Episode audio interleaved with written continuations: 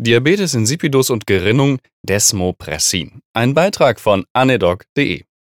Da ich auf meine Leser höre und auch für jede Eingabe dankbar bin, heute erneut ein Themenwunsch von Lea. Desmopressin im Sprachgebrauch unter dem Handelsnamen Minirin bekannt und in Verwendung. Was ist das? Wie funktioniert es? Zwei große Indikationsbereiche fallen uns sofort ein. Diabetes insipidus, wie er zum Beispiel auch auf Intensivstationen ab und zu auftritt, und die Blutungsneigung aufgrund von Thrombozytendysfunktionen. Dazu dann später mehr. Da es ein synthetisches Analogon von Vasopressin ist, müssen wir uns natürlich erst einmal darum genauer kümmern. Vasopressin Antidiuretisches Hormon oder kurz Adiuretin ist ein Peptidhormon mit insgesamt nur neun Aminosäuren, ist also super kurz und deshalb ist es auch ein Peptid und nicht ein Protein. Ne? So zum Thema Klugscheißen. Es wird im Hypothalamus produziert und über den hypophysen Hinterlappen ausgeschüttet. Biochemie und Physio lassen grüßen. Das Präpropeptid ist übrigens noch 145 Aminosäuren lang und wird über mehrere Schritte hinweg gespalten, bis es seine endgültige Form hat mit Ringstruktur und Disulfidbrücke und äh, wie gesagt, es ist dann halt sehr kurz. Der Name des Hormons ist im Grunde erstmal sehr bildlich. Antidiurese bedeutet Wasserretention über den Einbau von Aquaporin-2-Kanälen im Sammelrohr der Niere, vermittelt durch V2-Rezeptoren. V steht für Vasopressin. Das führt zu einer erhöhten Rückresorption und verminderten Ausscheidung. V3-Rezeptoren gibt es übrigens auch im Hypophysenvorderlappen, von wo es wiederum mit den Stresshormonen CRH und ACTH ausgeschüttet wird und somit auch etwas mit der Stressantwort des Körpers zu tun hat. Wenn wir an unsere Intensivpatienten denken, denken wir ja durchaus auch an Patienten, die viel Wasser retinieren im Rahmen ihrer kritischen Erkrankung, nicht wahr? Das ist dann durchaus auch ein Teil dieser Pathophysiologie. Wassermangel und die damit einhergehende Erhöhung der Osmolarität führen zur Sekretion.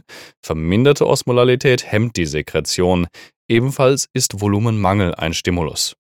Durch die erhöhte Rückresorption von Wasser wird das intravasale Volumen erhöht. Außerdem wirkt Vasopressin in höheren Dosen auch direkt vasokonstringierend. Beides erhöht den Blutdruck. Auch da ist der Name zum Glück sehr sprechend, also Gefäße pressend, ne, sodass man das gut lernen kann. Diabetes insipidus centralis oder zentraler Durchfluss ohne Geschmack bezeichnet einen Zustand von ADH-Mangel durch eine zentrale Bildungsstörung. Durch die ungenügende Produktion von ADH wird in der Niere wenig bis gar nichts im Sammelrohr rückresorbiert, sondern landet direkt im Urinbeutel. Der Urin ist dann auch völlig weiß und klar und hat keinen Geschmack, also nicht wie beim Diabetes mellitus für die, die es schon mal ausprobiert haben oder noch probieren möchten. Diabetes insipidus renalis bedeutet, dass zwar ADH gebildet wird, aber an der Niere eine Resistenz besteht, die dessen Wirkung abschwächt oder gar verhindert, zum Beispiel durch Mutationen oder Tumor. Und dann gibt es noch das SIADH, das Syndrom der inadäquaten ADH-Ausschüttung, was auch sehr gerne in Fragen übrigens, hm, ne, Zwinker, Zwinker, des DSAIC abgefragt wird. Dabei wird vor allem inadäquat viel ADH ausgeschüttet, was in einer übermäßigen Wasserretention resultiert, gegebenenfalls mit Hyponatremie und anderen Elektrolytstörungen als Begleiterscheinungen, durchaus bedrohlich, auch bekannt als Schwarz-Bartha-Syndrom. Auslöser dafür können sein Trauma, auch eine OP übrigens, Sepsis, paraneoplastisch bei Lungenkarzinom. Es scheint auch ein paar Medikamente zu geben, die einen CADH auslösen können. Gegebenenfalls Opioide und NSAID, Carbamazepin, SSRI, Venlafaxin, Antipsychotika, Cyclophosphamid, Vincristin. Also im Grunde eine ganze Menge verschiedene Substanzen, die wir regelmäßig verwenden, vielleicht äh, mit Ausnahme der Zytostatika. Die Therapie des CADH ist im Grunde simpel laut Lehrbüchern Ursache beseitigen, Flüssigkeitsbeschränkung, also eine Trinkmengenbeschränkung, und dann muss man nur noch die Ursache rausfinden. Mhm. Es gibt übrigens auch Vasopressin-Antagonisten, die Vaptane. Deren Nutzen ist meines Wissens nach aber zumindest umstritten und daraus kann man bestimmt noch einen schönen Folgeartikel bauen. Also deswegen klammern wir das jetzt hier einmal aus. Nun aber zur zweiten Wirkung, die mindestens genauso interessant ist. Vermutlich hattet ihr auch schon mal Patienten mit einer Thrombozytenfunktionsstörung von Willebrand-Syndrom bzw. einer Blutungsneigung. Die bekommen kurz vor der OP ihr Nasenspray mit Desmopressin, das kann man nämlich tatsächlich nasal geben, und alles soll gut sein. Aber wie funktioniert das? Desmopressin, auch bekannt als DDAVP oder 1-Desamino-8-Dearginin-Vasopressin, ist zuallererst einmal ein synthetisches Analogon von Vasopressin. Es hat eine längere Halbwertzeit, also Desmopressin zwei bis drei Stunden, Vasopressin nur zehn Minuten und hat keinen vasokonstriktorischen Effekt. Es ist genauso wie Vasopressin beim Diabetes insipidus einsetzbar und wirkt genauso bei ADH-Mangelsituationen.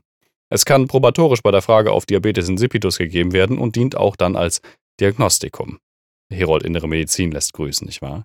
Weitere Einsatzgebiete sind aber, wie bereits beschrieben, Blutungsneigung, also zum Beispiel das von Willebrand-Jürgens-Syndrom, Hämophilin, urämische Thrombozytopenie. Desmopressin tut nämlich noch mehr als bisher gesagt, natürlich. Es erhöht die Plasmakonzentration von von Willebrand-Faktor, Faktor 8 und die intrazellulären Calcium- und Natriumkonzentrationen, also gerade Calcium ist ja in der Gerinnungskaskade auch ganz wichtig. Außerdem fördert es die Plättchenaktivierung unter Fluss in der Strombahn. Das alles hat dann natürlich positive Effekte.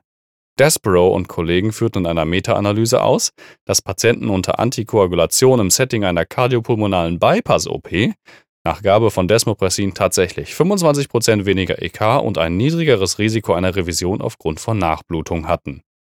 Bei einer Vielzahl von Thrombozytenfunktionsstörungen wirkt Desmopressin, bei Rezeptordefekten aber meist nicht. Thrombasthenie Glanzmann, Bernard-Solier-Syndrom, oder beim Pseudo- von Willebrand-Syndrom kann Desmopressin sogar zu einer spontanen Verbrauchskoagulopathie führen und sollte deshalb dort nicht eingesetzt werden. Nebenwirkungen sind sonst in der Regel moderat, können aber auch bei wiederholten Gaben deutlich ausfallen. Flasch, Kopfschmerzen, Risiko von Wasserretention, natürlich irgendwie klar, mit Hyponatremie, Hirnödem und Krampfanfällen. Es gibt deshalb auch Empfehlungen aus der S2K-Leitlinie Therapie angeborener thrombozytärer Erkrankungen, die folgend lauten: DDAVP soll bei Storage Pool Erkrankungen und unbekannten oder auch nicht klassifizierten Erkrankungen verwendet werden. DDAVP soll bevorzugt einmalig angewendet werden und die Gefahr der Flüssigkeitsretention soll beachtet werden. Ein Stufenschema zur Diagnostik und der perioperativen Nutzung von Desmopressin ist in der A&I veröffentlicht worden. Den Link gibt's in meinem Blog. Zusammenfassend kann gesagt werden, dass Desmopressin sowohl antidiuretische als auch gerinnungsaktive Eigenschaften aufweist. Das eine gibt es nicht ohne das andere und das muss man auch bei der Nutzung beachten. Allgemein handelt es sich aber um ein gut verträgliches Medikament. Und, Tipp, das SIADH wird gerne im D-Seig gefragt. Schreibt mir gerne ein paar Kommentare, lasst ein paar Sterne da. Üblicher Disclaimer. Bis zum nächsten Mal. Tschüss.